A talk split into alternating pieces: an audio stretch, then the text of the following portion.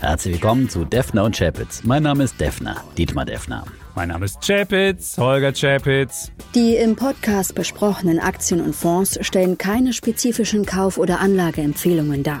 Die Moderatoren und der Verlag haften nicht für etwaige Verluste, die aufgrund der Umsetzung der Gedanken oder Ideen entstehen. Zusätzlich zu unserem großen Podcast bekommt ihr jeden Samstag ein Defner und Chapitz Update mit Ausblick. Anders als dienstags, kurz und knapp, denn Zeit ist Geld.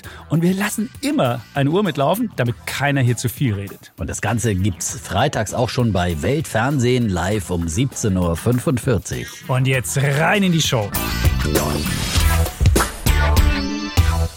Tja, und wir haben es letzte Woche richtig vorhergesagt. Es war eine schlechte Börsenwoche, die wir diese Woche erlebt haben. Und tatsächlich kam jetzt der Nahostkrieg auch bei den Börsianern langsam an. Das hatten wir ja eigentlich so vermutet, dass das früher oder später passieren würde. Und jetzt äh, hat er sozusagen eingeschlagen, auch mit voller Wucht hier an den Börsen. Und äh, diese Verunsicherung, die sorgte unter anderem dafür, dass der DAX diese Woche 2,4 Prozent verloren hat. Aber nicht nur das, sondern auch die steigenden Zinsen Dafür ist ja zuständig Graf Zahl Zins Chapitz. Genau. Du darfst mich auch gerne Graf Zins nennen. Ich habe es ja immer gesagt, die Zinsen werden noch weiter steigen. Und wenn zwei negative Sachen sind, wie die Geopolitik und die Zinsen, dann muss es, muss es eigentlich runtergehen. Und ich habe dir auch gesagt, der Oktober, da wird der Bär überleben. Und der DAX ist jetzt schon im Oktober minus 3,6 Prozent. Insofern ja, wird das wahrscheinlich der dritte Monat in Folge im Minus, Defner. In der Tat, aber da hat der Nahostkrieg in der Tat auch nochmal einiges zum Negativen gedreht, muss man da so sagen. Aber es gibt auch in dieser Zeit Lichtblicke und dafür gibt es einen Bullen der Woche, nämlich für SAP. Die haben in dieser Woche mit ihren Zahlen positiv überrascht. Ähm, die haben äh, den operativen Gewinn um 16 Prozent gesteigert und das war eben deutlich mehr als von Analysten vorhergesagt. Äh, dazu hat Christian Klein, der SAP-Chef, der uns ja auch in dieser Woche bei Axel Springer besucht hat, auch hier im Studio war und sich mal rumführen hat lassen von uns beiden äh, und bei dir auch noch im Podcast war, ähm, dann auch noch äh, spektakuläre Neuigkeiten in Sachen KI angekündigt nach dem Analysten-Call und das alles verhalf der Aktie dann an diesem Donnerstag zu einem Plus von 5 Prozent und äh, ja, die Analysten sind auch positiv. Ja, da will ich gar keine Gegenrede bei deinem ähm, Bullen machen, weil ich ja selbst SAP-Aktionär bin, leid geprüft, muss man sagen. Seitdem Christian Klein im Amt ist, das ist ja im, äh, vor äh, vier Jahren gewesen, seit 2019, hat die Aktie wirklich nur 15 Prozent gemacht. Und wenn man Microsoft anschaut, 140 Prozent. Und das ist schon ein massiver Unterschied. Aber er hat mir im Podcast versprochen, diesen Rückstand will er wieder wettmachen. Und KI, du hast es angedeutet, könnte sowas sein. Man muss ja wissen, SAP ist bei jedem deutschen Unternehmen quasi mit dabei und sitzt auf einem wahnsinnigen Datenschatz. Und wenn der jetzt ausgewertet wird, kann man den Unternehmen beispielsweise helfen bei der grünen Transformation, aber auch dabei helfen, produktiver zu werden.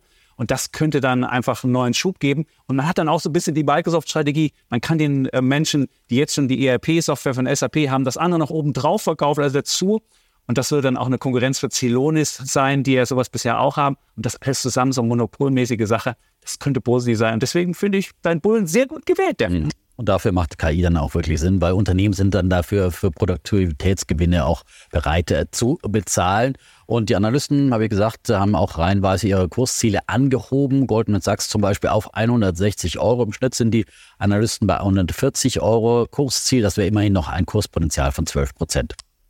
Kommen wir zu meinem Bär der Woche. Tesla, das ist der Elektroauto-Hersteller da ist so ein bisschen die Anlagestory, wie man neudeutsch so schön sagt, ja, würde ich sagen, in Zweifel gezogen worden. Was war die Anlagestory? Vielleicht kurz erwähnt. Die einen haben immer gesagt, Tesla ist nicht nur ein Autounternehmen, sondern ist ein integrierter Elektrokonzern. Nun hat man mal festgestellt, diese Solarzellen, die sie noch verkaufen, das ist ein wahnsinniger Einbruch gewesen. Also es ist doch ein Autokonzern. Die zweite Story, die immer erzählt wurde, naja, die sind zwar ein Autokonzern, haben aber Margen wie Apple. Das musste man nach den Zahlen sehen, dass es doch nicht so ist. Die haben nämlich Margen wie GM oder auch Ford, also wie die Konkurrenz. Und es funktioniert irgendwie nicht, dass man bewertet ist wie Apple, aber Margen hat wie Ford und GM. Und deswegen ist die Aktie diese Woche gefallen. Und ich glaube, es ist noch mehr Potenzial nach unten. Insofern ist es mein Bär der Woche, Tesla.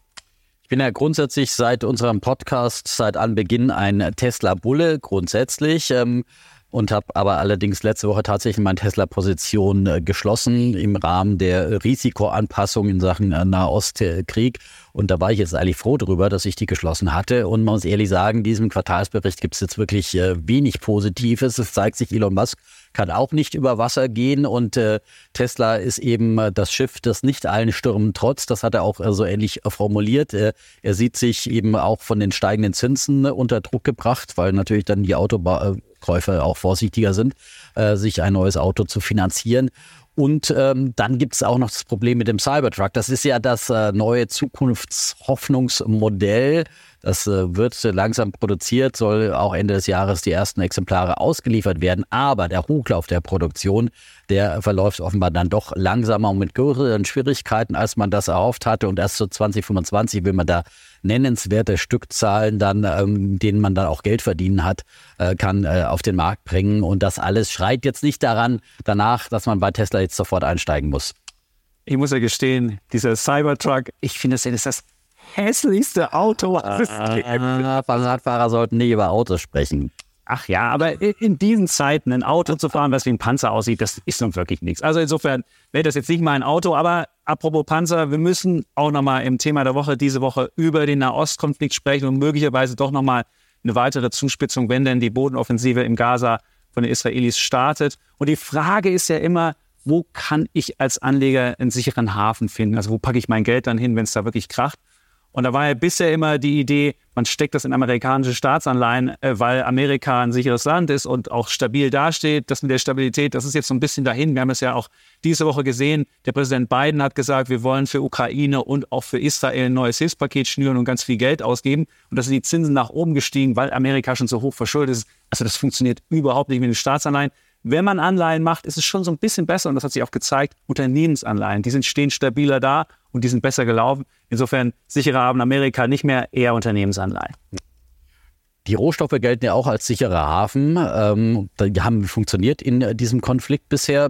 Seit zwei Wochen zum Beispiel, seit diesem Freitag, bevor Hamas diesen brutalen Angriff auf Israel gestartet hat, äh, ist der Ölpreis um 10,5 Prozent äh, gestiegen. Natürlich, weil dieser Konflikt in einer ölreichen Region stattfindet und die Sorge vor einem Flächenbrand auch gewachsen ist in der letzten Woche und man ja auch die Sorge hat, dass möglicherweise Iran involviert werden könnte mit der Straße von Hormuz und dann könnte im äh, extrem Worst-Case-Szenario der Ölpreis auf 50, 150 Dollar von aktuell 93 Dollar hochschießen. Das hoffen wir alle nicht und das ist wirklich ein sehr, sehr unwahrscheinliches Ereignis. Aber wenn man sich dagegen versichern will, dann kann man das mit einem Produkt auf den Ölpreis tun. Und Gold ist in der Tat seinem Ruf als sicherer Hafen gerecht geworden. 8,5 Prozent äh, seit äh, den letzten zwei Wochen. Und da muss man sagen, Gold funktioniert aber langfristig eben nicht unbedingt als äh, sicherer Hafen äh, nach Kriegen, äh, denn kurz nach Kriegsbeginn, äh, zwei Monate zum Beispiel nach dem Beginn in der Ukraine, ähm, da ist dann der Goldpreis auch schon wieder ähm, abgetaucht auf Vorkriegsniveau. Also das ist bei Gold auch immer wieder drin. Ich würde sagen, wenn man einen sicherer Hafen nimmt, würde ich schon Gold nehmen. Klar, Gold ist ein bisschen jetzt übergeschossen, sind ja fast bei 2000 Dollar, die fallen uns aber langfristig, wenn man mal schaut, seit den 90er Jahren, und das waren ja wirklich keine gute Goldjahre, hat der Goldpreis bis heute 5% pro Jahr gemacht. Und für eine Versicherung, die auch noch 5% macht und mein Portfolio stabilisiert, da würde ich sagen, jeder sollte Gold in seinem Portfolio mit haben, lieber Defner. Nächste Woche könnte es wieder holprig werden, auch an den Börsen. Ich rechne nochmal mit fallenden Kursen, weil die Nahost- und Zinssorgen werden uns erhalten bleiben. Ich würde sagen, nächste Woche haben wir EZB-Sitzung. Das letzte Mal, als EZB-Sitzung waren, habe ich ja gegen dich gewählt auf steigende Kurse. Das mache ich jetzt mal wieder, obwohl wir haben so ein paar Unternehmenszahlen. Das könnte schwierig werden, VW und so weiter. Aber trotzdem sage ich mal, steigende Zinsen. Werden Bären und zu Bullen und umgekehrt Wunder geschehen bei Defton Chapels. Das war's für diese Woche bei uns im TV. Wir sagen Tschüss. Und ciao. Und wer mehr Wunder erleben will, der hört am besten rein am Dienstag in den Podcast bei Welt und überall, wo es Podcasts.